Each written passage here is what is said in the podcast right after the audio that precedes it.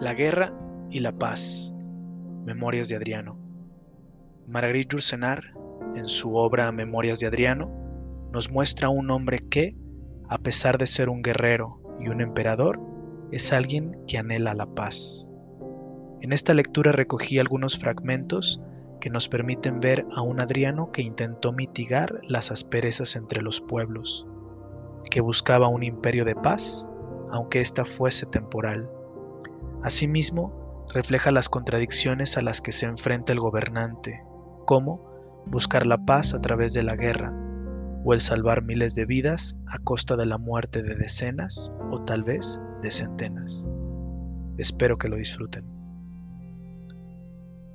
Trataba yo de demostrar a los griegos que no siempre eran los más sabios, y a los judíos que de ninguna manera eran los más puros, Aquellas razas que vivían en contacto desde hacía siglos no habían tenido jamás la curiosidad de conocerse ni la decencia de aceptarse. Pero cada hora de apaciguamiento era una victoria, precaria como todas. Cada arbitraje en una disputa representaba un precedente, una prenda para el porvenir.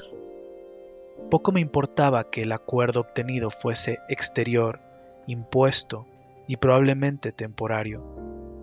Sabía que tanto el bien como el mal son cosas rutinarias, que lo temporario se prolonga, que lo exterior se infiltra en el interior y que a la larga la máscara se convierte en rostro, puesto que el odio, la tontería y el delirio producen efectos duraderos, no veía por qué la lucidez, la justicia y la benevolencia no alcanzarían los suyos.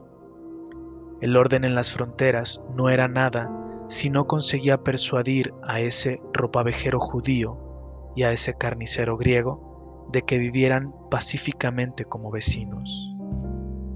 Aceptaba la guerra como un medio para la paz, toda vez que las negociaciones no bastaban, así como el médico se decide por el cauterio después de haber probado los simples todo es tan complicado en los negocios humanos, que mi reino pacífico tendría también sus periodos de guerra, así como la vida de un gran capitán tiene, mal que le pese, sus interludios de paz.